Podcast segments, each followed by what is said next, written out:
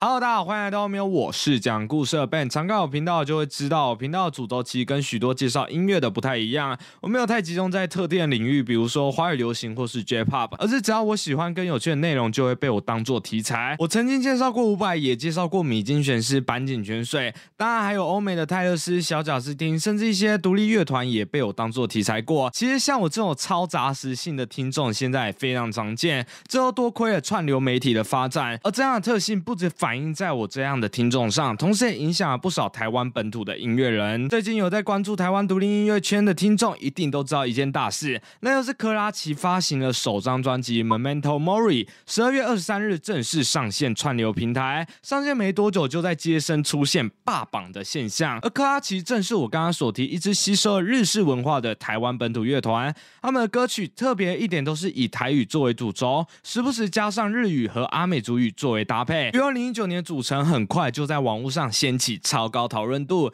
绝对是在近几年新台语歌运动中不可忽视的一个存在。如果你对他们早有略有耳闻，或是从来没有听过他们，今天就让我来简单帮大家介绍这支乐团。所以我这边又能简单介绍，免得被骂。因为独立音乐这个圈子有时候挺排外的，这样讲感觉更容易被骂。喂。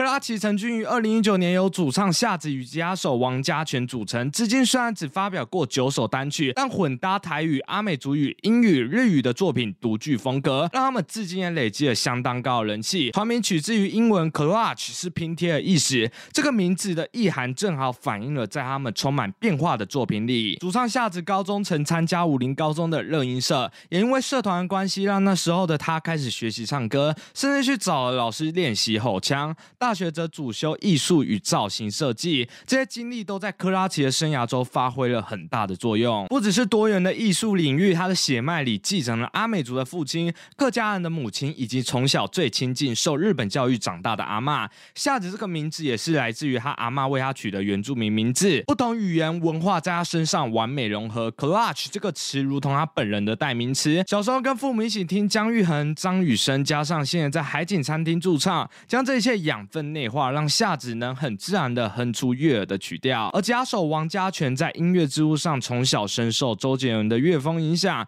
技术面完全透过自学、上网查资料、研究编曲与混音技术，巧妙互补，也让两人的音乐默契一拍即合。两人最早结缘契机是王家全为了要参加二零一八年的天下第一闪灵改造大会，以孤注一掷的心态向夏子提出一起参赛的邀约。其实原先的夏子完全不认识王家全。其实玩家全在好几年前就开始留意夏子的作品，并非常喜欢他的声音。思考后，夏子最后决定接下这个任务。尽管准备比赛时间非常少，但初次见面两人合作却非常顺利。最后以翻唱闪灵乐团的合掌获得到比赛冠军，也奠定了两人继续合作的基础。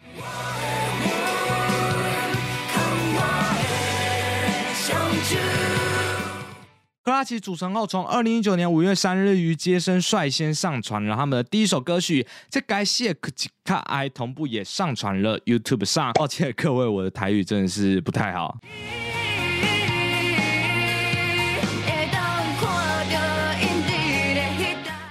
由吉他手王家全主导创作的单曲《这该谢苦奇个哀》，歌词讲述了对于没有结果的感情内心的纠结与不甘。王家全也表示，这首歌原为纪念一段告别的感情。后来，王家全看见，因为总统大选，许多家庭因世代立场不同发生沟通问题，而他们家也是其中之一。于是，他便将原先的歌词做了些许更改，把这些亲情、小家史戏、不谅解的地方写进歌词之中。所以，音乐上扎实的功夫外，我认为之所以他们能在短时间吸引目光的其中的原因，来自于他们的视觉。在 YouTube 上最重要无疑就是标题和封面。格拉奇的歌曲封面都是由夏子本人所绘制，而这种偏日系且具有强烈特色象征性的绘图，加上那非常独树一帜的歌名，每个元素都吸引人点进去。所以开始我也是因为封面点进去啊。当然，能不能红还是要靠里面的内容直球对决。除了假手王家全主导创作的这该谢库吉嘎爱，夏子本人也主导玛利亚歌曲，至今在 YouTube 也拥有一百六十万的点阅。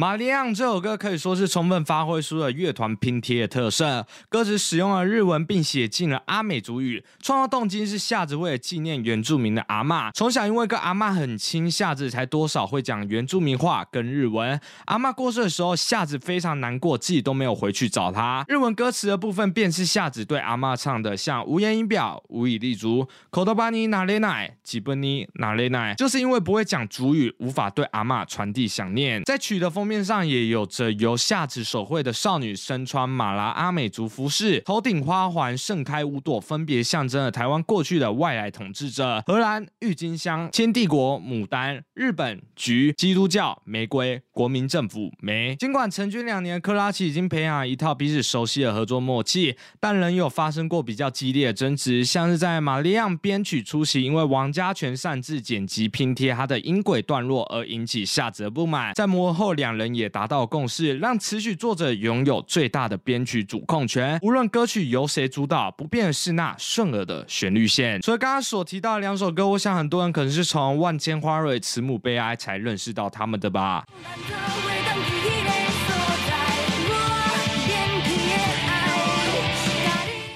二零二零年八月三十日推出的单曲《万千花蕊慈母悲哀》，在半年内就累积了两百七十万观看数的超高人气，至今为止也已经超过七百五十次观看数。创作上传至接生后，也已经霸榜好一阵子。歌曲讲述了在雨中等待归人，却迟迟没有消息，心里焦急又生气的歌曲。看似简单的故事，也留给喜爱克拉奇的听众们许多解读的空间。而最常看到的解读，便是联想到这首歌或许与白色恐怖时期有所关联。但对此，科阿奇官方表示，他们的创作皆是由自己的生命经验为出发。没有这么强烈要遵循本土意识、台湾意识，这样只能有一点点美丽的误会。但这不就是音乐最迷人的地方吗？在去年年底，克拉奇除了发行新歌、开设 FB 粉妆外，也宣布了发行首张专辑《Memento Mori》，于十二月二十三日全面上架串流平台，让不少人开心死了。据说因为太多人涌入，还造成接生大宕机，就可以看出他们在圈子超高人气。其实现在他们也算是出圈啦，影片底下很长。也会有不少大频道留言，有兴趣的朋友也可以到我以下附的粉砖链接按赞支持他们。专辑名称 Memento Mori 来自于拉丁文，意思就是勿忘你终有意识。